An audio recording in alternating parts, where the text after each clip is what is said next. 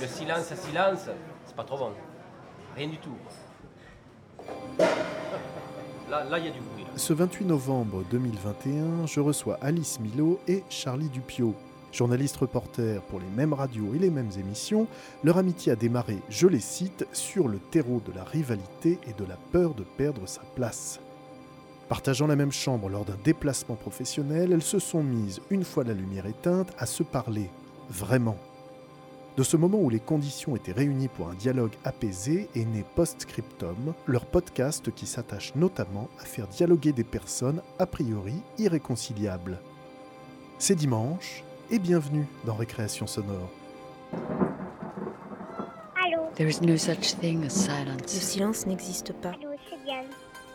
Something is always happening that makes a Il sound. se passe toujours quelque chose qui produit un son.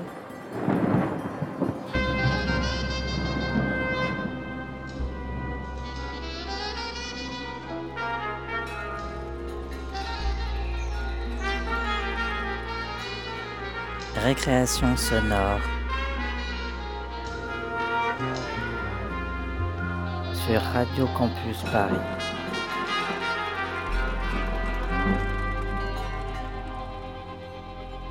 Bonsoir. Bonsoir. Alors moi je m'appelle euh, Charlie, Charlie Dupio. Euh, je suis euh, journaliste radio. Je travaille beaucoup pour RFI et pour la radio suisse. Et avec Alice on a cofondé Postscriptum.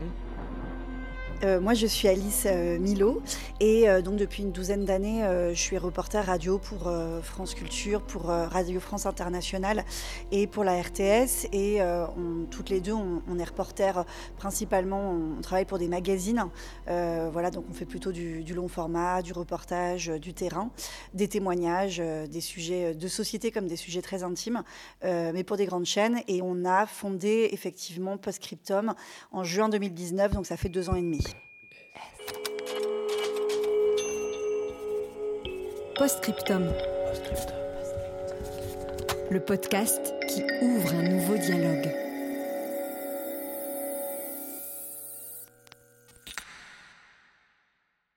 Cher flic, Chère voix. chers camarades de classe, Cher premier amour. Cher orthophonie. Cher Nolan. Cher Madame Bevard. J'espère que tu vas bien.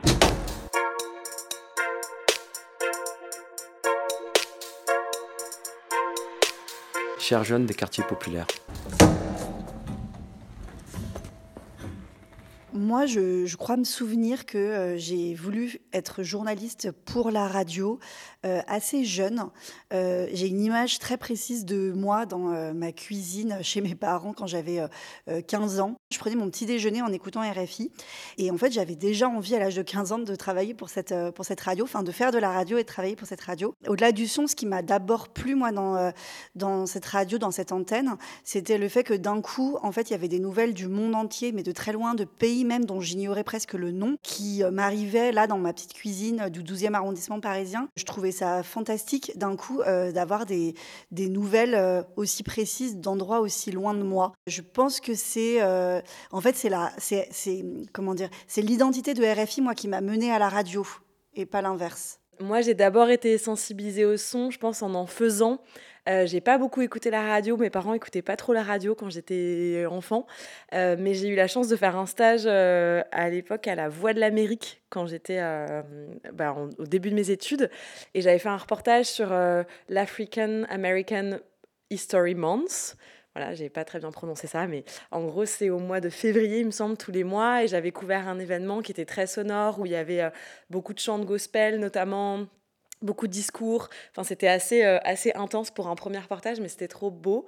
Et en fait, je me rappelle comment c'était hyper puissant de recueillir ces sons, de recueillir ces voix, et euh, voilà, d'en faire un montage, d'en faire un mélange. Et je pense que c'est ouais, en en faisant vraiment euh, que j'ai commencé à être sensibilisée au pouvoir que la radio avait, au pouvoir que le son pouvait avoir sur les oreilles des auditeurs, quoi. J'étais debout contre une table et puis en fait je lui ai dit euh, pourquoi tu parles comme ça Euh, si t'as quelque chose à me dire tu viens de me le dire en face. Elle s'est approchée de moi elle a mis sa tête bien devant moi et je lui ai dit de se pousser à plusieurs reprises elle n'a pas voulu. Et après elle m'a poussé le bras et puis euh, je l'ai pris par le cou je l'ai jeté sur la table je l'ai poussé par terre. Elle m'a tiré les cheveux et moi je lui ai mis des coups de poing La radio, je trouve, euh, a cette capacité extraordinaire de convoquer euh, l'imaginaire chez chacun. Euh, voilà, moi, c'est vraiment pour ça que j'ai choisi ce média-là. Et en fait, ce que je trouve génial, c'est de se dire que tout le monde entend la même chose dans ses oreilles, mais que chacun en fait va se fabriquer une image sonore en fait qui est différente parce que ça, chaque son va résonner en fait différemment en fonction bah, de notre histoire, des, des, références qu'on a. Il y, a. il y, a. quelques semaines de ça, je suis allée participer à un démontagnage. J'ai accompagné des éleveurs en fait qui faisaient descendre leurs 300 brebis euh, de l'alpage jusqu'au village tout en bas. Et donc euh, j'ai suivi avec mon micro euh, la matinée entière. On est parti à 7 h du matin, on est arrivé à midi ce à quoi j'assistais était magnifique, euh, dans les yeux, je veux dire, mais en fait, il était aussi puissant dans les oreilles. Et, en fait, le challenge, le défi, c'est d'aller essayer de, recueillir tout un tas d'éléments, à la fois dans la voix, mais aussi dans le micro, avec le bruit de tintement des, cloches, des bêlements, des, des, éleveurs qui appellent leurs chiens, des aboiements des chiens, de la tension qu'il peut y avoir, etc. Puis aussi parce que vous dites, alors là, on arrive en fond de vallée, on a une vue extraordinaire, le soleil est en train de se lever, etc. Donc, vous donnez des éléments dans votre description vocale, mais aussi vous allez cuire des éléments euh, avec votre micro. Et en fait, l'objectif, c'est de donner une carte postale sonore euh, qui soit suffisamment fidèle pour que l'auditeur puisse imaginer quelque chose, mais en lui laissant aussi euh, un temps soit peu de liberté pour qu'il puisse fabriquer aussi ses ses propres éléments en fait avec son imaginaire à lui quoi. Et, en tant que journaliste, en tant que cueilleur de sons, c'est un défi qui est, qui est, très rigolo, qui est très, qui est très ludique à mener. Enfin moi je m'amuse énormément en me disant voilà j'ai une image devant les yeux, je suis en train d'assister à un événement quel qu'il soit, je dois le retranscrire d'un point de vue sonore pour que l'auditeur puisse euh, imaginer à quoi ça ressemble. Et ça je trouve que c'est très, c'est très amusant en fait. Et bon, je pense qu'Alice a quasiment tout dit et que c'était super bien dit. En fait, avec Postscriptum, on essaye aussi de travailler sur le recueil d'ambiance, euh, de situations aussi. Là, par exemple, on est en train de faire une aide sonore euh, sur deux euh, papas gays, enfin un couple gay qui a pu adopter une petite fille. et du coup, là, l'idée, c'est de prendre aussi du son chez eux, en situation, etc. Enfin, on a aussi cette envie de faire vivre des scènes sans qu'elles soient racontées seulement en format témoignage. on fait vachement attention au son aussi, aux ambiances. On a vraiment toutes les deux un plaisir à, capter ça. Et pour nous, c'est aussi hyper, hyper important de travailler avec des réalisateurs euh, qui vont euh, euh, bah, jouer avec les ambiances qu'on a pu enregistrer, jouer avec des musiques, mixer les choses, tout mélanger, voilà, rajouter une touche artistique à notre travail. Et voilà, du coup, pour nous, c'est aussi très important ce travail, entre guillemets, de post-production de tous les sons qu'on aura à capter sur le terrain.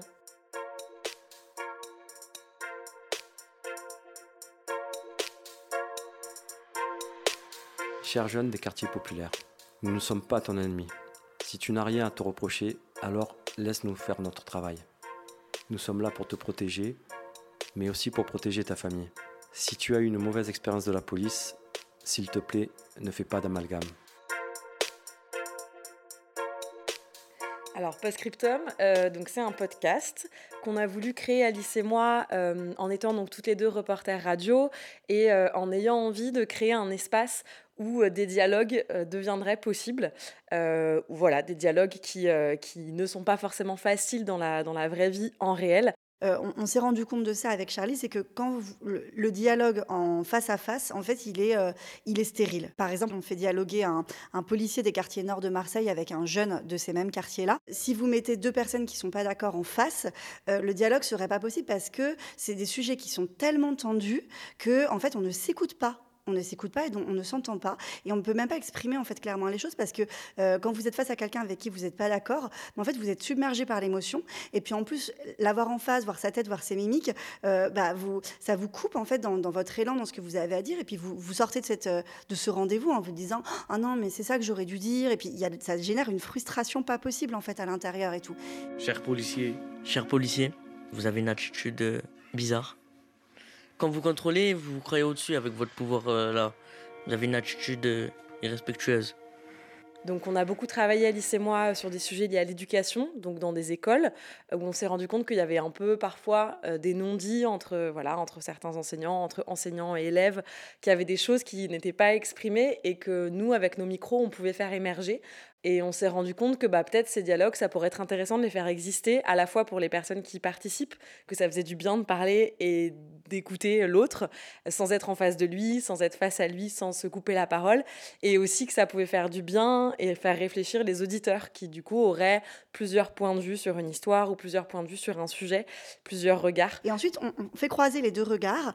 Et du coup, ça oblige les deux participants à véritablement s'écouter une fois qu'ils ont la matière finie dans les oreilles. Parce que du coup, vous n'êtes pas en train de vous dire, dès que la personne elle parle en face, tiens, qu'est-ce que je vais lui répondre ou qu'est-ce qu'il faut que je dise pour lui mettre dans la gueule, etc. Non, non, vous êtes vraiment en train de l'écouter parce que de toute façon, vous avez, vous savez pas ce, que la journaliste elle a décidé de mettre derrière. Donc vous êtes obligé de l'écouter. Et pour l'auditeur, ça lui permet d'avoir une vision super nuancée du monde. Je m'appelle Amar, j'ai 17 ans, je viens de Marseille et j'ai grandi là-bas. J'ai grandi dans le centre-ville de Marseille, euh, à Velten. J'ai un petit frère et une petite sœur. Ah, mon père il travaille euh, dans Honnête. C'est une entreprise de sécurité. Et ma mère, elle, elle travaille pas. Je suis né en Algérie et je suis venu jeune euh, en France. J'avais moins d'un an, j'étais vraiment petit. Et je suis français. J'ai eu une petite dizaine de contrôles dans ma vie. Ça a commencé à 15 ans. Tous les mêmes. Contrôle de police, mettez-vous sur le côté, papier, pas de stup, pas d'armes. Faut tout le temps leur déclarer ce que tu as.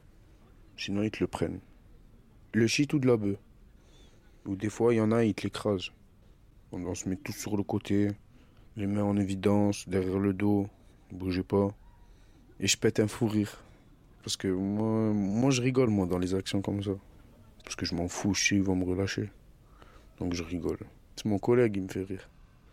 Parce que sa tête, elle me fait rire quand il se fait contrôler. Il a peur. Je sais pas, il a une tête choquée un peu.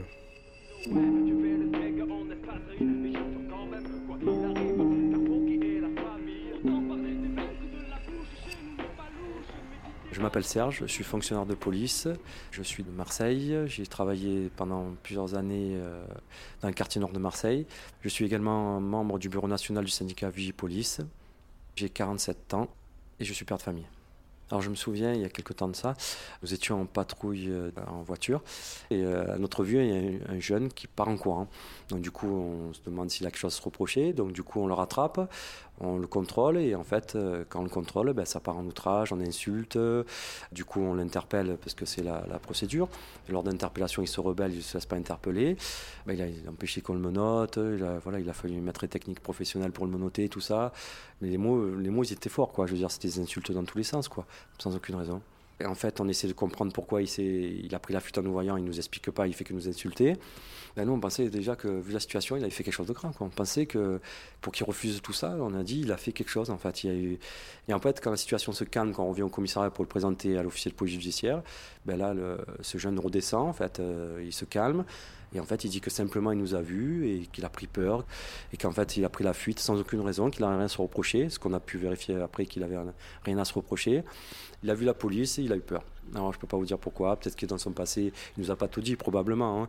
Et ces situations-là qui sont dommageables, je veux dire, parce que finalement, si on n'a rien à se reprocher, le contrôle il peut très bien se passer. Quoi. Et voilà, du coup, l'idée de Postscriptum est née à ce moment-là. Toutes les deux dans nos vies, on avait un peu réfléchi aussi à ça, d'être plus utile, entre guillemets, euh, socialement, euh, qu'avec euh, notre simple étiquette de journaliste, réfléchir à quelque chose qui, voilà, qui crée quelque chose par la radio. On a envie un peu de déboussoler les auditeurs qui sortent de l'écoute d'un épisode, quand, en tout cas quand il s'agit d'un sujet de société, que l'auditeur il sorte de l'écoute d'un épisode en se disant je pensais avoir un, point de vue sur le sujet et en fait, euh, bah en fait, euh, je suis plus du tout d'accord avec moi-même, quoi. Enfin, on a fait un sujet qui, m'a beaucoup bouleversé intellectuellement sur la question des, des, écoles privées en proche banlieue parisienne. Et en fait, on a fait discuter, là, dans cette lettre sonore, euh, deux mamans.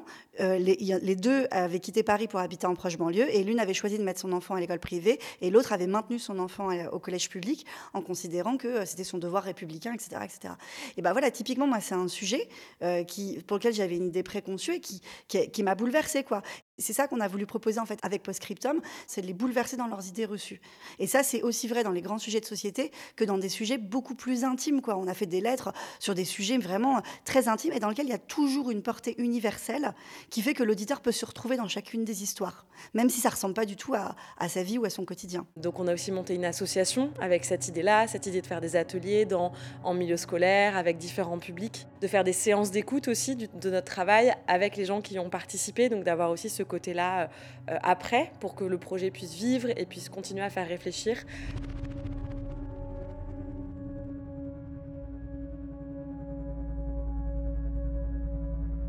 Tous ceux qui participent aux lettres sonores les écoutent et nous font, en général, sont très contents du mélange qu'on fait. Et c'est vrai que nous, on a quand même cette responsabilité d'alterner équitablement les paroles et quand même faire en sorte que tout le monde s'y retrouve. mais en fait, ce qu'il faut aussi comprendre, c'est que les gens à qui on propose cette démarche, typiquement le policier et le jeune, ils sont d'accord déjà pour faire entendre leur voix au même niveau dans un même épisode de podcast. Et ça déjà, euh, je pense que tout le monde ne serait pas partie prenante là-dedans.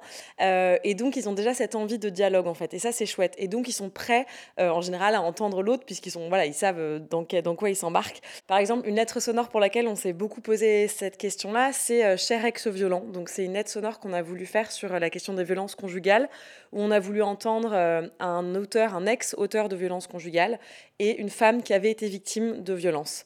L'idée, c'était vraiment de faire entendre ces deux paroles pour essayer de comprendre euh, qu'est-ce qui peut faire qu'un homme euh, devienne violent. Et en l'occurrence, on a aussi fait très attention à choisir à ce que cet homme soit euh, dans une envie de, repentance, s'excuse pour ce qu'il fait, se rende compte en fait de la gravité des faits et ait envie de comprendre. Donc, on a choisi aussi une personne qui était prête à se remettre en question. Chère compagne, pendant trois ans, je t'ai fait vivre l'horreur.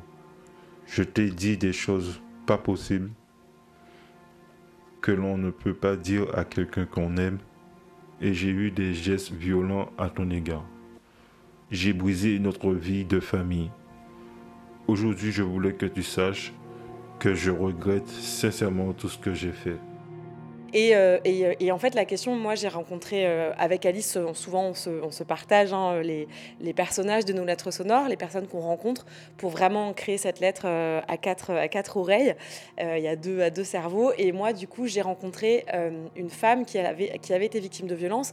Et c'est vrai que c'est un peu délicat au téléphone d'annoncer un petit peu bah, ce qu'on fait avec Postscriptum et de dire, bah voilà, l'idée, c'est d'entendre votre parole, votre récit, mais aussi d'entendre la parole d'un homme qui a été auteur de violence.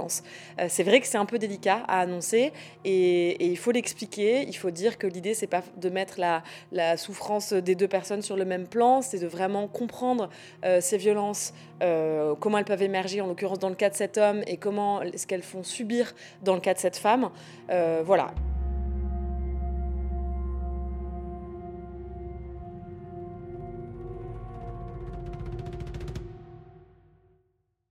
À toi qui a été violent avec moi durant euh, ces euh, quelques mois.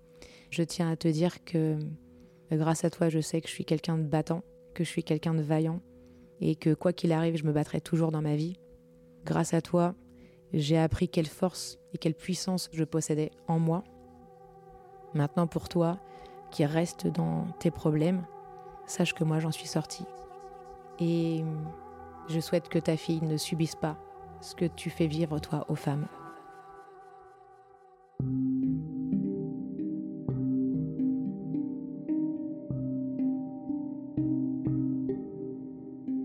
Nous, on, est des journalistes et on a aussi cette expertise-là et ces compétences et on en est assez fiers. Et c'est vrai qu'on a aussi, pour ce projet, travaillé en tant que journaliste, c'est-à-dire qu'on s'est d'abord posé la question de l'éditorial.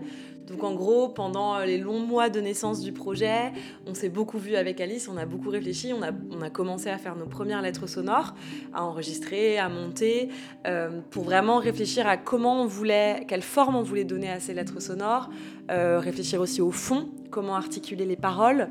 Voilà, on s'est posé beaucoup de questions et on l'a fait en fait en créant. Euh, donc sans au début, se poser vraiment la question de notre modèle économique. Euh, et puis, quand le projet a commencé à nous prendre beaucoup de temps, bien sûr que cette question-là est arrivée. Donc, au départ, on a commencé, euh, comme d'autres podcasteurs euh, à l'époque, enfin, je dis à l'époque, mais les choses avancent très vite, et ça, c'était déjà il y, a, ouais, il y a deux ans, deux ans et demi. on a commencé bah, à vouloir avoir de la publicité dans nos épisodes parce qu'on s'est dit bah, que c'était un, modèle qui nous permettrait d'avoir un certain nombre de sous. En réalité, pas vraiment, en tout cas pas quand on a pas beaucoup d'auditeurs ou pas un très grand nombre d'auditeurs. Euh, du coup, voilà, on s'est lancé un petit peu là-dedans dans ce modèle euh, entre guillemets publicitaire avec des publicités au début, à la fin de nos épisodes. Euh, et puis, on s'est aussi dit qu'on était une association et que c'était une manière aussi de, bah, pouvoir euh, euh, avoir une certaine forme de revenu pour rémunérer certains de, certains de nos travaux, certains de nos épisodes. Donc, dans le cadre de cette association, on a participé à plusieurs projets, notamment un projet qui s'appelle Chanson, qu'on a mené dans une ville de région parisienne qui s'appelle Colombes, où là l'idée c'était donc on a obtenu une subvention euh, de la DRAC. Et l'idée, c'était de financer un projet de portraits de différents personnages. Donc nous, en l'occurrence, c'était des portraits euh, en forme de lettres sonores, donc avec toujours un dialogue, euh, donc de portraits croisés en réalité. On en a fait cinq. Et l'idée, c'était que ces portraits donnent lieu à des chansons qui étaient, elles, composées, écrites à partir de la parole qu'on avait recueillie par une autre association qui s'appelle Fausse Note, qui fait un travail assez chouette et avec laquelle on collabore souvent. Voilà, c'est un exemple de projet associatif sur lequel on a travaillé euh, qui nous a permis de, nous financer en partie. On a aussi travaillé là récemment un projet qui s'appelle Présente, euh, où l'idée c'était de faire entendre la voix des femmes au Panthéon, où seulement cinq femmes sont inhumées, bientôt six, avec Joséphine Baker. Et l'idée c'était de porter la voix des femmes. Donc on s'est réunis avec d'autres associations, euh, encore de la ville de Colombes, où là l'idée, il y avait une association qui travaillait sur la chanson, une, association qui travaillait sur plutôt le théâtre, une autre association qui travaillait sur la mise en scène. Et nous, on a vraiment apporter euh, le côté lettres sonores et on a pu faire entendre euh, la voix euh, bah, de petites filles en l'occurrence et d'adolescentes dans, dans, le Panthéon, ce qui était assez beau. Et c'est un projet pour, on a, pour lequel on a aussi eu des financements. Et puis ce qu'on fait à côté, c'est qu'on, et on s'est lancé là-dedans comme beaucoup de podcasts, c'est qu'on fait du brand, c'est-à-dire des podcasts pour des institutions. on a travaillé avec le ministère de la Culture pour les Journées européennes du patrimoine. voilà, on, a, on est sur d'autres projets actuellement et l'idée c'est de voilà c'est aussi d'avoir des sources de revenus comme ça parce que bah, c'est euh, pour le monde du podcast une source de revenus euh, voilà malgré tout qui reste importante. Et dans le monde de l'entreprise hein, aussi, parce que tu, parles des institutions, Charlie, mais c'est aussi euh, et surtout vrai dans le monde de l'entreprise. C'est qu'en fait aujourd'hui le podcast est devenu un truc tellement tendance que tout le monde veut avoir son podcast, mais alors quelle que soit l'enseigne quoi nous, ça nous permet bah, de remplir les caisses, quoi, parce que euh, sinon, euh, vous êtes juste bénévole pour toujours, quoi. Et là, c'est vrai que ça fait deux ans et demi que Postscriptum existe. Et en fait, euh, je crois que là, ça va être la première année, Charlie, où on peut se dire qu'on va pouvoir payer nos équipes systématiquement, ce qui n'a pas été le cas ces deux dernières années. C'est-à-dire qu'on a quand même, on travaille avec trois réalisateurs, une illustratrice, quelqu'un qui nous donne aussi des conseils en communication et une graphiste. Et puis, bah, il y a eu le confinement qui nous est tombé dessus euh, bah, juste un an après notre création. Donc là, je peux vous dire qu'économiquement, ça nous a mis euh, une grosse claque dans la figure. Donc, euh, eh ben, on a dit aux équipes qu'on allait plus pouvoir les payer jusqu'à ce que les caisses se renflouent. Et en fait, on a une chance extraordinaire parce que bah, tout le monde est resté. Et ça, c'est hyper beau, quoi. Enfin, alors se payer nous, euh, bah ça, ça reste euh, encore la question mystère. Mais bon, on a nos propres modèles économiques, Charlie et moi, euh, pour continuer, enfin pour réussir à vivre tout en faisant ça plus ou moins bénévolement. Charlie, elle, continue à faire beaucoup de reportages.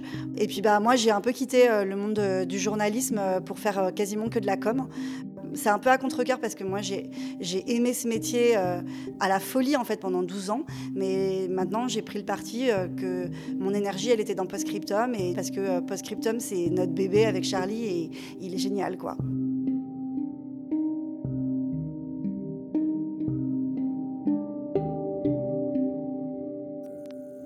Lettre sonore numéro 32. Chère voix. Euh, je pense que c'est euh, la pièce la plus euh, ovni parmi le, parmi le travail qu'on fait, au sein du travail qu'on fait. c'est celle qui est effectivement le plus proche de la création sonore. Donc nous sommes dans le centre de Nantes, à côté de l'ancien palais de justice, et je sors d'une séance d'orthophoniste qui a son cabinet à cet endroit-là. Je suis François, j'ai 44 ans. On, pourrait parler de reportage aussi parce que l'idée c'était quand même de suivre pendant plusieurs mois euh, donc un homme, François, qui, a changé de voix, euh, puisqu'il avait jusque-là une voix aiguë, il avait euh, en fait ce qu'on appelait une mue faussée, donc il n'avait jamais vraiment fait de mue à l'adolescence. Et en fait, il, travaille pour avoir une voix plus grave. Donc voilà, on l'a suivi dans son travail avec une orthophoniste, avec un phoniatre, dans ses propres exercices.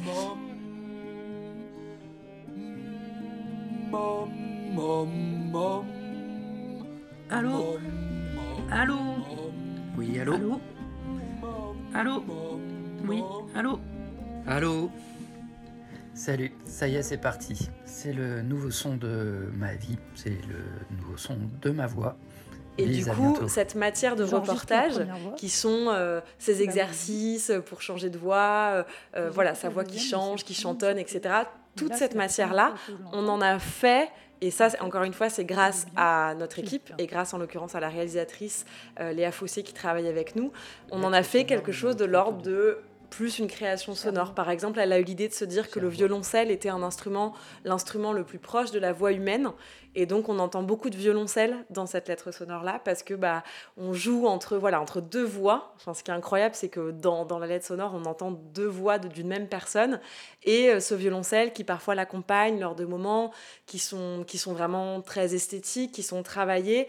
Et, et- et pour moi, voilà, on oscille entre le, le, ouais, le reportage et la création sonore.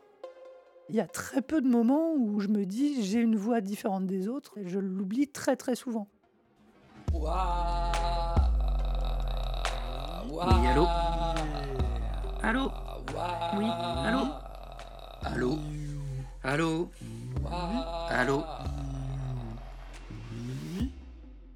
Un sujet pareil, c'est forcément une rencontre, quoi, parce que c'est, c'est, on peut pas chercher un sujet comme ça. En fait, il vous tombe dessus, quoi. Alors, en fait, François, on le connaissait par des amis communs. J'ai, une amie qui est, qui est commune à François, et donc cette amie me parlait de François, de son histoire, de, de sa voix et tout. Et euh, bah, évidemment, euh, la journaliste que je suis. euh, était euh, complètement euh, passionnée par cette histoire. Et euh, mon rêve euh, le plus fou ça aurait été de l'interviewer parce que moi je suivais ça je suivais tout de loin en fait. Et, évidemment j'étais ça me rendait dingue parce qu'en fait j'avais qu'une seule envie c'était de lui dire par pitié est-ce qu'on peut faire un sujet quoi? Enfin c'était tellement énorme je me disais c'est horrible de, de- passer à côté de ce truc de pas pas pas faire une empreinte sonore de ce qui est en train de se passer. C'est incroyable cette histoire ça, c'était la journaliste qui parlait dans ma tête. Mais en fait, euh, l'humain euh, que je suis euh, me disait Non, mais là, tu es sur un truc qui est tellement personnel et intime qu'il faut que ça vienne de lui parce que, enfin, ça, va le choquer, en fait. J'avais l'impression d'être un. J'aurais eu l'impression d'être un monstre, en fait, de lui, ou de lui voler son histoire, ou, d'un coup d'être là, comme d'être hyper voyeuriste, en fait, si j'étais moi allée lui demander de participer au projet, quoi. Et en fait, bah, euh, on a eu une chance extraordinaire. c'est que bon, il connaissait un petit peu Postscriptum hein, euh, de loin. Et en fait, euh, un jour, il s'est réveillé, il s'est dit non, mais en fait, il faut que je fasse un podcast de ce qui est en train de m'arriver. Et en fait, l'idée, elle vient de lui. Et donc, c'est lui qui nous a contactés pour nous dire euh, est-ce qu'on peut faire une lettre sonore ensemble? Alors, bon, je je vous cache pas euh, qu'on était euh, folle de joie, quoi, parce que vraiment, c'était le rêve qui devenait, réalité. Et donc, voilà, mais vraiment, c'est. Et c'est pour ça que j'aime bien dire que François, il est vraiment acteur de cette lettre sonore de part et d'autre, parce que vraiment, sans lui, on, on l'a beaucoup impliqué. On lui a demandé beaucoup, on lui a demandé beaucoup plus de choses à François qu'on demande aux autres gens.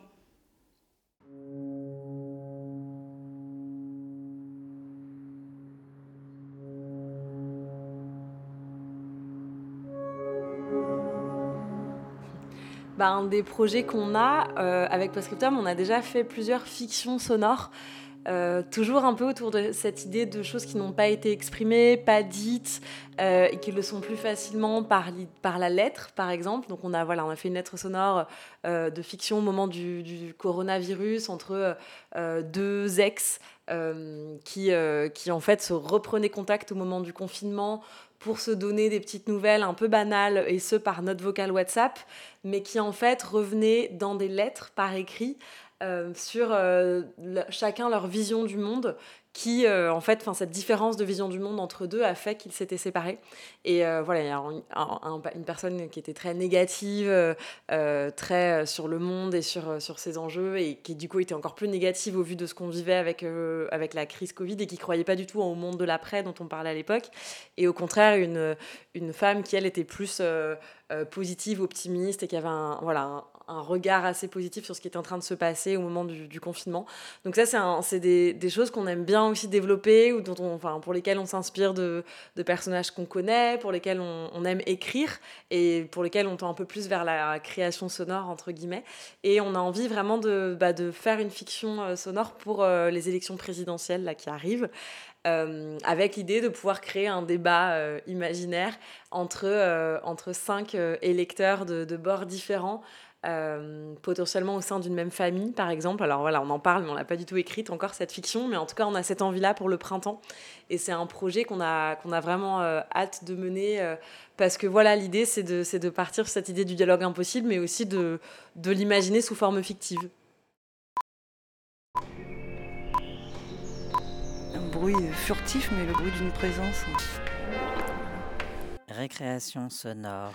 Alors voici Chervoix qu'on a évoqué précédemment, Chervoix, la lettre sonore numéro 32 de Postscriptum, dans laquelle François, 44 ans, s'adresse à ses deux voix, l'ancienne et la nouvelle. L'ancienne est aiguë et n'a jamais mué, la nouvelle, dite voix de coffre, plus grave, s'est révélée à François grâce à un long travail orthophonique. Chervoix vient de remporter le prix Archive de la parole au dernier Phonurgianova Awards qui se sont tenus début octobre 2021 à Paris. Lettre sonore numéro 32. Chervoix. Donc nous sommes dans le centre de Nantes, à côté de l'ancien palais de justice, et euh, je sors d'une séance d'orthophoniste euh, qui a son cabinet à cet endroit-là. Je suis François, j'ai 44 ans. J'ai commencé il y a six semaines euh, ce travail avec l'orthophoniste suite à un diagnostic de mufossé qu'un phoniatre euh, avait mis à jour. C'est euh, qu'en fait, pour euh, X raisons, je ne suis pas passée dans ma voix, à la période de la mue, de l'adolescence, je ne suis pas passée dans, la voix grave. Donc là, en fait, la, la, voix grave, c'est ce qu'on appelle la voix de coffre, et moi, je suis toujours dans ce qu'on appelle la voix de tête, donc plus aiguë. Alors le programme de cette sixième séance, euh, on a été, euh, on s'est plutôt amusé aujourd'hui. On a été dans le chant et dans le théâtre. On a fait des gammes où elle est, au piano, où on a fait un exercice qu'elle appelle euh, le mom, où on a fait des gammes en montant et en chantant avec ce son-là de mom, et elle au piano et moi à reprendre un peu la suite. Mom, mom, mom. Mom, mom, mom. En fait, je peux passer à, chaque instant d'une voix à l'autre. Je peux, euh, sans effort particulier, tout d'un coup, euh, en plein milieu d'une phrase, parler avec cette autre voix et revenir à la première sans aucun problème. Pour moi, le, changement, il est psychologique. Et donc, euh, le travail aujourd'hui, il est plus de L'accepter, c'est un, peu fort euh, vu qu'elle n'est pas étrangère, mais c'est de, l'installer, de lui faire prendre la place complètement dans, ma vie, pour qu'elle soit la, on voie officielle que j'ai choisie et que faire laquelle j'ai envie d'aller, et de l'installer.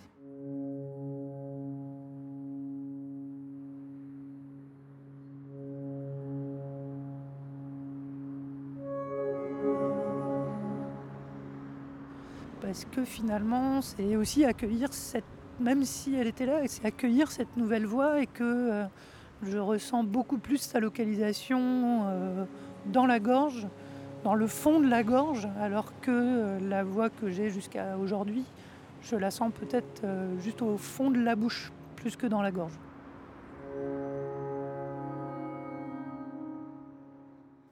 Cher orthophoniste, chère Madame Bevard, ces neuf rendez-vous que nous avons eus pendant ces derniers mois ont été pour moi des moments agréables, passionnants et révélateurs. Chacun s'accorde à dire depuis six mois que nous vivons un moment particulier avec la pandémie. Ce travail sur ma voix a accentué la singularité de cette époque. Le clin d'œil ultime sera peut-être que tout au long de ce travail autour de ma voix et des sons à sortir de ma gorge, nous avons dû cacher nos bouches. Et voir ces yeux rieurs au-dessus de votre masque m'a été d'une grande aide.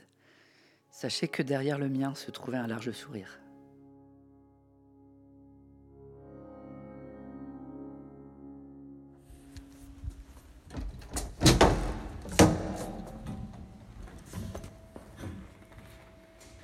Voilà, j'arrive euh, à l'entraînement de basket, donc je vais annoncer ça euh, à mes divers camarades de, sport euh, donc ce soir.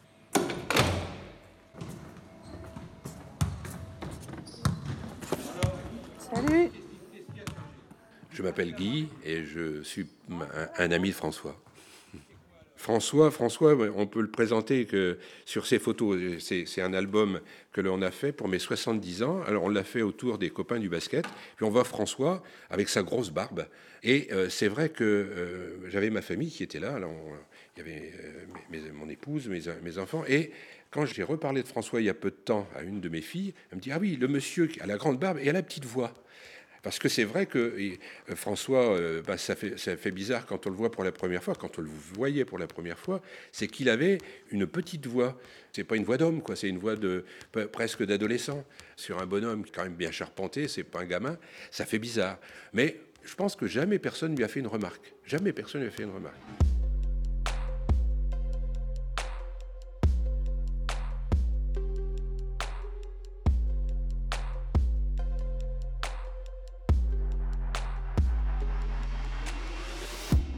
Moment de la mue, euh, donc à l'âge du collège, euh, entre la cinquième et la troisième, euh, moi ça n'arrive pas alors que tous mes copains et tous les garçons de mon collège ont la voix qui déraille et au retour de vacances ils reviennent avec une voix, un coffre énorme et c'est plus du tout la même personne. c'est très surprenant. Moi j'ai pas ça. Mais en fait, je n'en souffre pas et je ne suis pas pris non plus en souffre-douleur ou en moquerie autour de ça. Parce qu'en fait, moi, j'ai eu une, euh, on va dire, une croissance de filles. J'ai grandi en 6e, 5e, alors que les garçons vont grandir plutôt en 4e, 3e. J'ai pris du muscle. En cinquième, je commence à me raser. Donc, il n'y a pas de question de euh, à ah, t'es une fille. Les quelques personnes qui pouvaient se risquer à, ça envers moi, je disais bah, déjà, quand tu auras du poil, on pourra en reparler. J'ai assez peu de moments où je me pose des questions sur ma voix de me dire euh, pourquoi ça ne vient pas, euh, pourquoi elle n'est pas grave, euh, c'est comme ça. J'en ai jamais fait un complexe qui me bloquerait.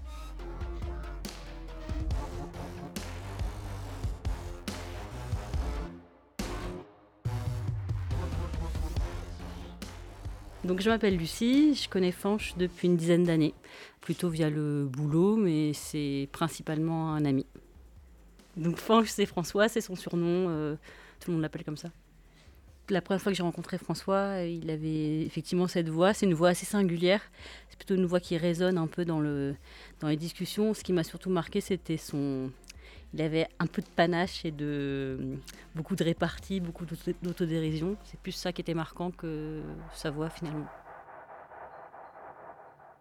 Je me suis jamais arrêtée à cause de ma voix. Ça ne m'a jamais empêché d'aller vers les autres. Parce que je pense que j'ai, de par mon caractère aussi, développé. Euh, une forme d'humour euh, pour désamorcer euh, à des moments des, risques d'aller vers euh, cette question-là. À aucun moment de ma vie, je ne me pose médicalement la question autour de ça, parce qu'en fait, je, ne souffre pas de la gorge. mes parents, eux, ne disent pas ce serait bien d'aller voir un médecin autour de ça. Mes entretiens d'embauche, pour moi, c'est pas une question. J'y vais, je parle, et quelque part, il n'y a aucun problème les questions qui étaient posées, je pouvais juste répondre bah, c'est ma voix. Oui, je sais, elle est aiguë, mais c'est ma voix. C'est la voix que j'ai qui me vient quand je j'actionne mes cordes vocales, point barre, quoi. Il y a très peu de moments où je me dis j'ai une voix différente des autres et je l'oublie très très souvent. Oui, allô? Allô? Oui, allô? Allô? Allô? Allô? Donc On lui a demandé de faire pour fin juillet, mais ça va l'air très compliqué oui. pour lui en termes de délai. À aucun moment, ça ne m'a freiné dans mes études ou dans ma vie professionnelle. On va essayer. il doit nous confirmer. Je suis architecte depuis une vingtaine d'années maintenant. Je suis installée avec euh, quatre associés. Euh. Et puis euh, faire les enrobés juste dans, la semaine euh, à partir du 24 pour être, euh, pour être prêt le, le 20. Vis-à-vis des gens avec qui je travaille, des clients, des maîtres d'ouvrage, euh, c'est jamais une question, mais parce que je ne laisse pas la possibilité que ce soit une question. Donc jusque-là, je n'ai pas subi moi, ma voix, ma voix aiguë. Je n'ai pas eu de, moteur de dire il faut que je change, c'est plus possible, il faut que ça cesse, il faut que ça avance. Je suis amenée régulièrement à prendre la parole en public. Ça m'arrive de scruter les réactions dans le public. Et j'en perçois. Un petit tic de visage euh, en disant ah, tiens, c'est bizarre, ça va être euh, un chuchotement, euh, envers la personne à côté ou des expressions de ah tiens c'est bizarre. Allô? Allô? Bonjour? Allô? Bonjour? Bonjour?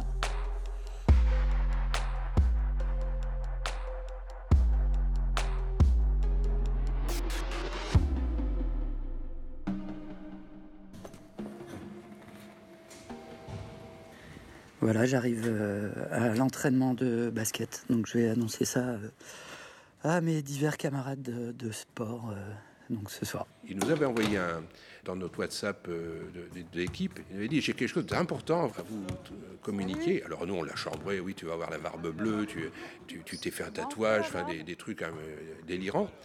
Il dit non non vous verrez bien, vous verrez bien. Et puis alors moi je pensais euh, après quelque chose de plus grave. Je dis il, a- il- il va nous déclarer une maladie ou un truc. Donc il nous réunit tous, un silence, plus de ballon, plus rien. Euh, il y a quatre mois, j'ai encore mis un travail avec une, une orthophoniste. Et du coup, euh, à partir d'aujourd'hui, Je vais changer de voix et je vais vous parler comme ça. C'est quand même du changement, c'est pas la barbe, mais c'est quand même du changement. Moi, je sais que c'est effectivement, ça m'a surpris, mais ça m'a fait plaisir. Fait plaisir parce que il devait en souffrir. Enfin, je pense qu'il devait en souffrir dans le cadre de sa vie professionnelle, dans ses relations. Je pense qu'il a dû en souffrir hein, pour qu'il demande à, travailler comme ça à son âge. C'est que ça veut dire qu'il il- il a souffert de ce handicap. On peut appeler ça un handicap qu'il a corrigé. J'ai pu avoir quelques moments désagréables. Quelqu'un va se moquer et trois fois sur quatre, on s'en fout. On arrive à passer, on, arrive à s'en sortir euh, en clouant le bec à la personne. euh, et il y a une fois où ça fait très mal. Il y a plein de moments où c'est involontairement basé sur des quiproquos. L'exemple le plus euh, quotidien, c'est le téléphone. Des gens qui appellent à l'agence qui ne me connaissent pas, qui démarchent et qui font bonjour madame et qui me mettent des madames partout. Et donc je laisse ça. De temps en temps, je corrige en disant non monsieur. Souvent, ça amène euh, pas grand-chose, juste une discussion de dire ah pardon, mais la communication est mauvaise. euh, mais euh, et de temps en temps, ça fait mal. Je sais pas pourquoi. Je le prends mal, ça me fait chier. Je raccroche, je suis pas bien et sur des moments où ça a été assez négatif en- envers moi. C'était dans le sport, j'ai fait euh, beaucoup de basket euh, dans toute mon enfance jusqu'à l'âge adulte. Et c'est arrivé plusieurs fois sur des terrains que des, adversaires, tout d'un coup, fassent euh, une voix exprès très aiguë. Et là, pour le coup, c'était des moments qui me faisaient un peu sortir de moi. Et ça, ça a vraiment été dans l'adolescence. Il peut y avoir une autre forme de quiproquo qui ramène derrière un petit malaise. Tu es dans une soirée, tu es en train de déconner avec euh, un groupe de personnes et quelqu'un est derrière et arrive et ça rigole et en fait pense que tu déconnes en plus avec ta voix. Donc lui rentre dans la conversation en prenant une voix aiguë. Et souvent, en fait, ça amène un petit malaise derrière parce que la personne se rend compte que Oh, je, l'ai- je pensais qu'il déconnait, mais en fait, je l'ai caricaturé et c'est vraiment sa voix, quoi. À certains moments plus difficiles euh, dans ma vie, où il y a des choses qui peuvent être liées à la soi ou la confiance en soi, ce sujet peut venir.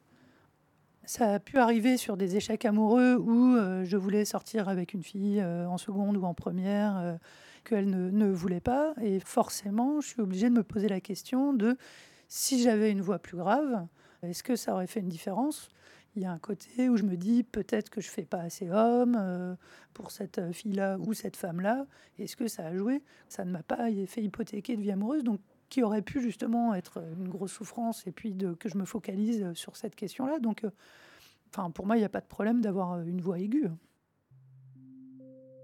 La femme avec qui je suis euh, actuellement, on en a parlé une fois, enfin, elle a abordé le sujet, parce que c'est elle qui a amené la chose. C'est une personne avec qui je suis depuis un an, donc c'est une, histoire relativement, relativement fraîche, mais c'était euh, il y a six mois où elle m'a posé la question en voiture. Elle a abordé la question autour de, ma voix.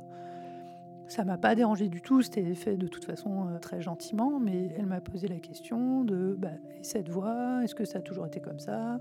Pourquoi? Enfin, il n'y avait pas de reproche ou de en fait je te pose cette question parce que je l'aime pas trop, enfin que c'était une curiosité pour me connaître plus. pour en avoir aussi parlé avec elle, ça ne lui pose pas de questions. Été amenée à aller voir un phoniatre suite à un rendez-vous avec mon médecin généraliste où on cherchait euh, des problèmes d'assèchement de gorge, on a fait euh, plein d'essais euh, chez un allergologue, etc. Et on n'a rien trouvé. Et ma médecin me dit mais de toute façon, euh, vos médecins, quand étiez petit, ont déjà fait euh, des explorations autour de vos cordes vocales. Je dis non, non, jamais. Fait ah bon, c'est étrange, euh, parce que en fait, il y aurait pu y avoir une suspicion de kyste de cordes vocales qui pourrait être plus ou moins dormant et qui provoquerait cette gêne-là à ce moment. Donc elle me fait cette ordonnance pour aller voir un phoniatre. Donc là, on touche à un sujet qui est ma voix, donc qui est particulier. Donc je mets deux ans à prendre ce rendez-vous chez le phoniatre. Et donc je vais voir ce phoniatre à la sortie du déconfinement qui me pose la question en récupérant mon ordonnance, qu'est-ce qui vous amène? Donc je lui explique ce que je viens de vous expliquer là sur l'assèchement, peut-être un qui sur les cordes vocales. Et il me dit, oui d'accord, mais sinon votre voix, euh, enfin parlez-moi de votre voix. Et euh, assez, euh, assez rapidement, il m'explique que, euh, en fait, ce que vous avez, c'est une mue faussée. C'est-à-dire que votre voix n'a pas mué au moment, à l'adolescence, vous n'êtes pas passé sur une voix plus grave. Et je lui dis, en fait, il y a aussi quelque chose de particulier, c'est que j'ai une voix plus grave, que je connais, que j'ai déjà utilisée à, à, plusieurs moments. Et donc je lui ai dit, je peux parler aussi avec euh, une voix comme ça. Donc il n'a pas été étonné du tout. Et il m'a dit oui, donc ça, la voix que vous venez d'utiliser, c'est la voix de coffre, alors que la voix que vous utilisez continuellement, que vous qualifiez comme votre voix, c'est la voix de tête. Mais ces deux voix sont les vôtres. Le phoniatre a été aussi euh, très fin dans sa façon de, de, présenter les choses. En me disant que ces deux voix-là sont mes voix, en fait, il me donne l'autorisation d'utiliser cette voix-là. Maintenant, vous avez ça, vous savez, à vous de choisir. Pour la voix la plus grave, il y a un petit peu de travail à faire. On m'envoie vers un ou une orthophoniste pour polir cette voix, pour l'asseoir, pour la travailler, pour qu'elle soit euh, stable. Euh, c'est aussi qu'elle me ressemble.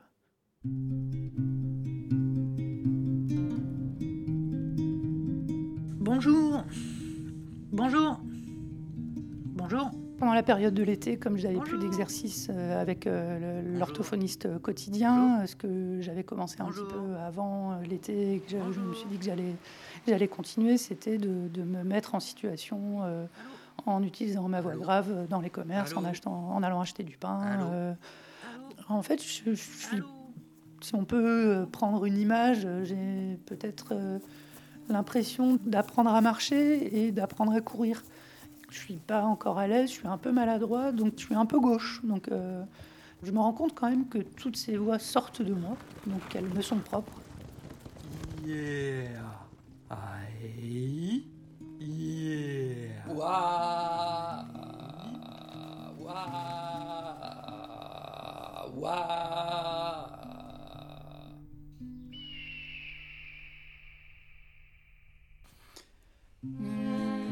Mom. Mom, mom. Mom, mom, mom. Allô Allô Oui, allô Allô Allô Oui, allô Allô Salut, ça y est, c'est parti. C'est le nouveau son de ma vie, c'est le nouveau son de ma voix. Bise, à bientôt. J'enregistre la première voix, la voix aiguë, et j'écoute la deuxième et c'est vraiment une surprise. Mais là, c'est la première fois que je l'entends. Ah, en fait, elle est bien. Je l'aime bien. Lettre sonore numéro 32. Chère voix. Chère voix. Cher phoniatre, cher docteur Hamon. Cette consultation du 20 mai 2020 a été un moment très important dans ma vie le début d'une nouvelle phase. Une évolution qui aurait pu arriver il y a 30 ans à l'adolescence. Une évolution qui s'est faite attendre, mais que j'ai pu choisir. Cette discussion avec vous m'a permis de me défausser de cette mue faussée. Avant cela, j'avais mis deux ans à prendre ce rendez-vous, car inconsciemment, j'avais peur que ce soit un rendez-vous manqué.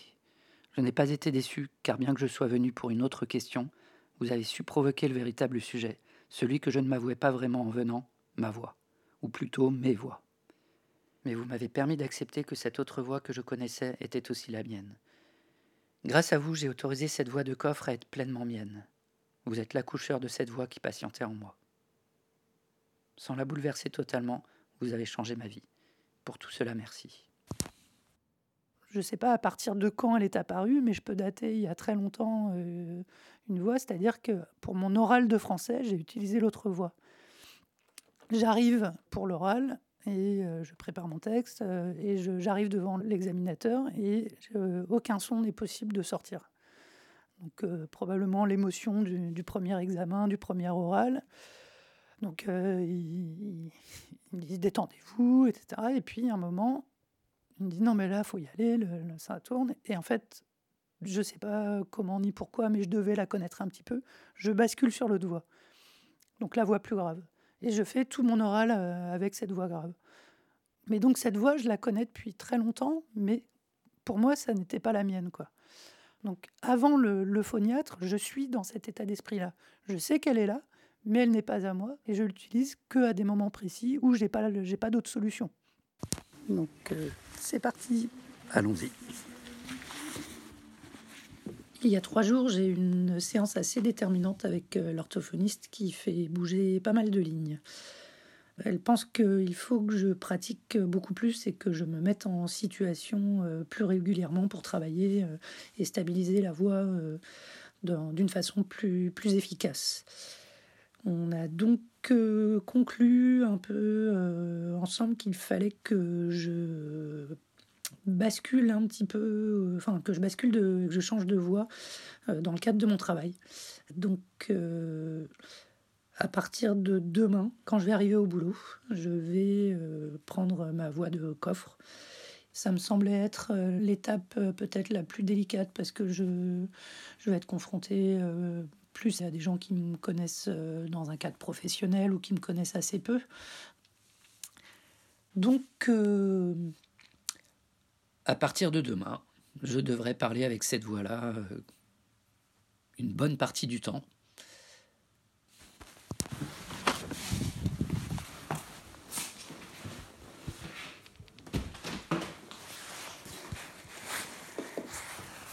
Salut. Ça roule? Ça va. Un nouvel homme? Ouais, quasiment. Ok, donc moi je suis Mathieu, je suis un des quatre associés de François. On verra si c'est un nouvel homme. Donc je suis arrivé un lundi matin, François était déjà là, Mick et Guillaume aussi, je pense. François m'a dit bonjour avec cette nouvelle voix un peu rocailleuse, quoi, qu'il avait en tout cas cette première journée, quoi. Je crois que je lui ai dit ah ça y est, euh, ça y est, c'est aujourd'hui. Et toute la journée, c'est vrai qu'il y a eu une euh, une espèce de d'émotion autour de ça. Enfin, c'était un lundi matin, donc tous les lundis matins, on a une réunion assez longue où on discute de tous les projets, où on fait le point aussi sur tout ce qui qui va pas. Euh, bah effectivement, là, on devait avoir un problème avec un maître d'ouvrage ou quelque chose comme ça. Et François a beaucoup pris la parole ce matin-là avec euh, des moments où, euh, où il y avait de la colère dans sa voix, mais c'était du coup assez différent des colères qu'on pouvait lui connaître. Il avait lui-même l'air surpris en fait de sa voix. En fait, ce qui est drôle de ce matin-là, c'est que je sais, je sais pas pour les autres, mais effectivement, à certains moments, j'étais plus concentré sur sa nouvelle voix que sur son propos euh, même. Voilà. Et puis euh, après, on a été déjeuner tous ensemble, ce qu'on fait tous les lundis, et on a porté un toast à cette nouvelle voix. Enfin voilà, c'était un... on a trinqué euh, à cette nouvelle voix. Chère voix de coffre, chère nouvelle voix. Enfin, pas si nouvelle. Je sais que tu es là depuis longtemps déjà et que je ne t'ai pas laissé la place. Tu étais là les jours d'extinction de voix pour annoncer les consignes sur le terrain au basket, pour me faire entendre quand il y avait trop de bruit ou pour mon oral au bac de français, quand le stress séquestrait ma voix de tête. J'ai mis du temps à comprendre que tu étais ma voix. J'ai mis du temps à t'accepter comme telle. Mais voilà, maintenant tu es là, et j'en suis très heureux.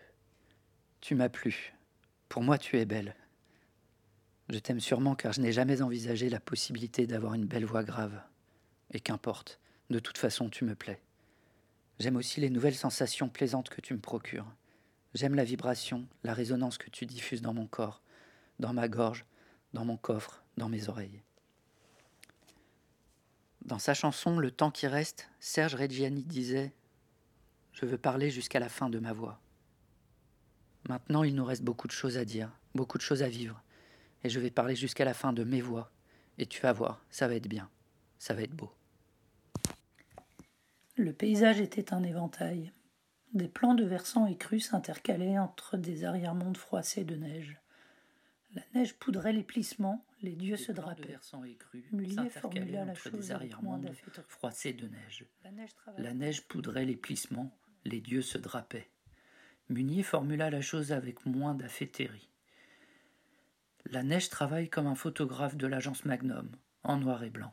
Ce qui était étonnant, c'est qu'il nous a un peu préparé en envoyant des textes lus avec ses deux voix. Je pense aussi pour euh, poser un peu des billes euh, et amener les choses un peu en douceur. Et en fait, euh, quand j'ai entendu son autre voix, donc la voix qu'il utilise maintenant, j'ai trouvé ça hyper beau parce que je trouvais qu'on le reconnaissait vraiment. quoi. Au-delà du timbre, ou je sais pas comment on peut appeler ça, il y a aussi un rythme, il y a. Enfin, il y a c'est à la fois très fort, mais c'est un peu comme une coupe de cheveux. je veux dire, s'il rase sa barbe, parce qu'il a quand même une sacrée barbe, ça marque un peu, puis en fait, après, on oublie, quoi, parce qu'en fait, c'est pas. Quand on vient voir la personne, c'est pas ce qu'on cherche. Enfin, c'est. Comme finalement, je le trouve. euh, lui, euh, évidemment, euh, pas forcément changé. Après, c'est tout neuf, hein, mais. Ça va peut-être se jouer par plein de subtiles euh, nuances dans le rapport aux autres, dans la façon dont il peut aussi poser, euh, engager une conversation ou prendre la parole, euh, j'en sais rien. Ça va peut-être changer plein de choses pour lui petit à petit. Au final, on, le dit, ça change rien.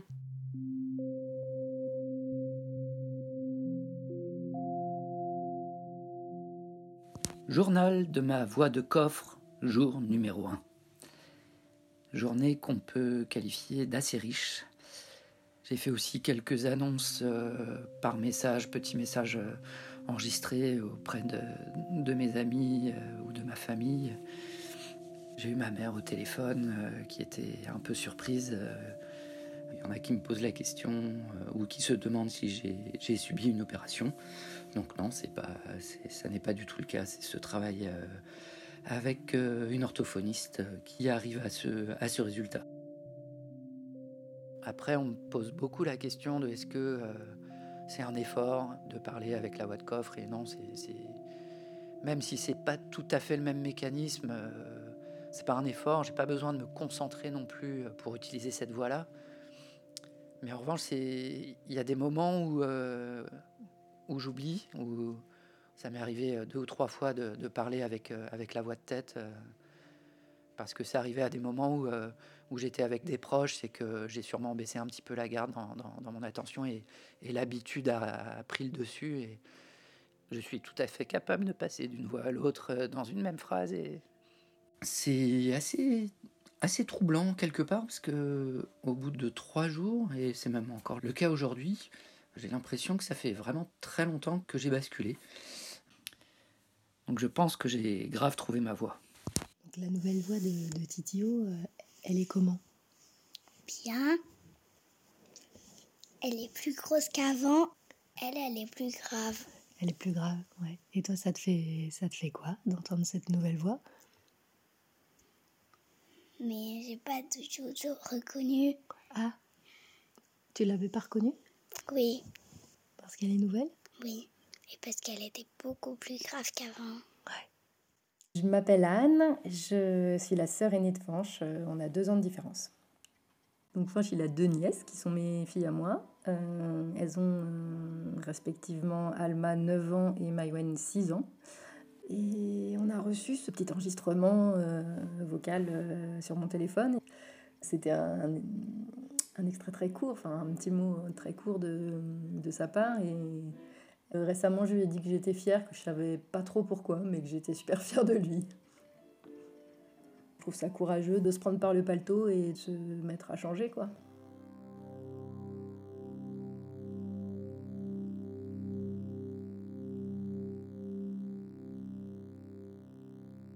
Il y a quelques personnes qui ont peur de perte d'identité. Je ne sois plus tout à fait la, même personne parce que le, le son euh, est différent.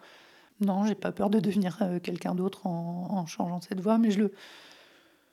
Après, euh, ce travail-là, il est aussi euh, très agréable pour moi parce qu'il me fait vivre des émotions qui, qui peuvent me,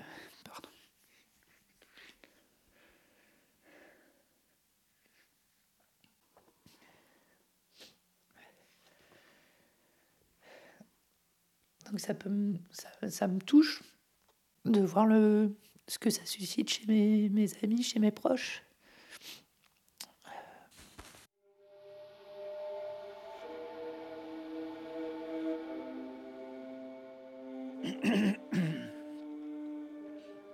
Chère Charlotte, mon amour, jusqu'à cet été, jusqu'à ce que je provoque de nouveau la fin de notre relation, je pensais que je faisais ce travail pour moi et pour moi seul. Mais depuis que je ne t'ai plus à mes côtés, je me suis rendu compte de la part que tu avais dans cette aventure. Tu es la première femme de ma vie qui a abordé la question de ma voix. Tu l'as fait simplement, avec finesse, sans jugement, comme tu sais bien le faire. Ce travail, je l'ai entamé pour moi, mais c'est toi qui m'as aidé à l'achever. Tu m'as aidé à trouver des explications sur l'origine de cette mue faussée, à mettre des mots dessus. Certes, j'ai accepté de grandir et de devenir adulte mais d'une certaine façon, en conservant ma voix de jeune garçon, en conservant ma voix de tête, j'ai probablement refusé symboliquement de devenir homme. Et grâce à toi, je l'ai compris. Tu m'y as mené. Tu es la femme qui m'a fait homme. Pour tout ce que tu as apporté dans ma démarche autour de ma voix, je veux te remercier et te dire que je t'aime. Je voudrais terminer comme Reggiani termine sa chanson. Quand le temps s'arrêtera, je t'aimerai encore. Je ne sais pas où, je ne sais pas comment, mais je t'aimerai encore. D'accord?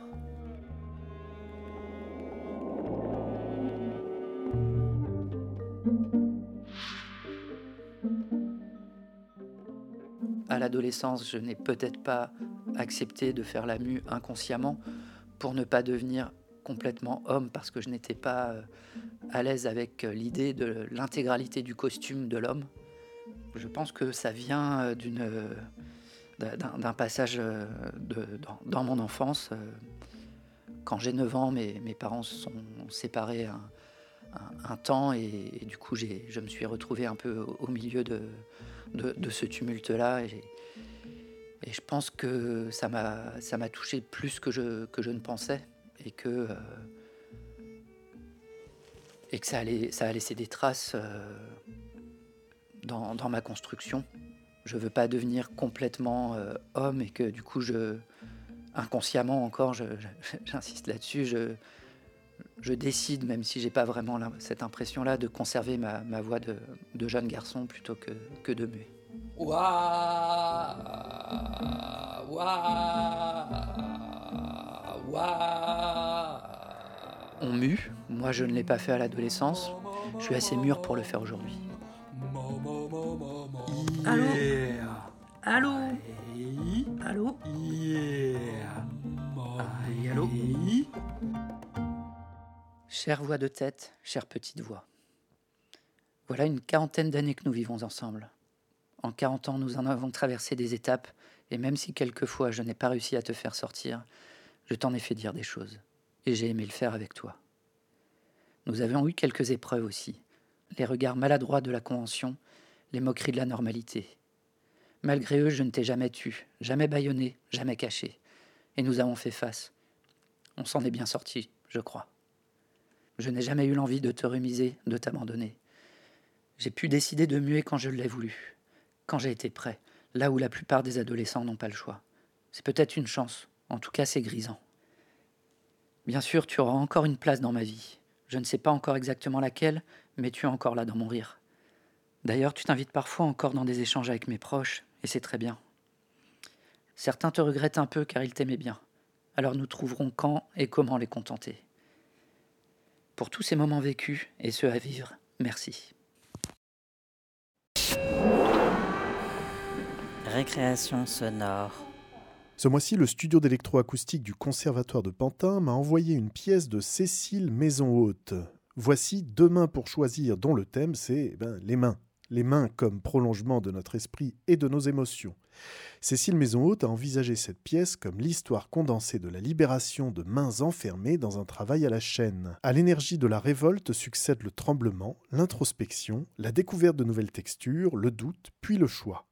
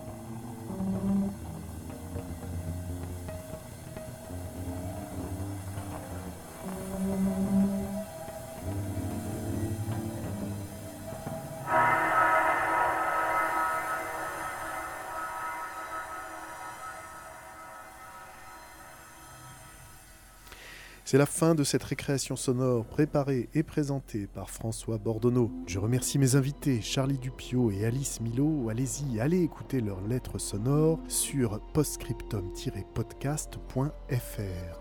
Je remercie également Fonurgia Nova. Sur fonurgia.fr, vous retrouverez le palmarès de la dernière édition du concours européen, que dis-je, concours mondial de création sonore. Enfin, je remercie Marco Marini du studio d'électroacoustique du Conservatoire de Pantin. La semaine prochaine, pas d'émission. Vous retrouverez Muriel KS le 5 décembre. D'ici là, vous pouvez écouter et réécouter toutes nos émissions sur toutes les plateformes de podcast. Salut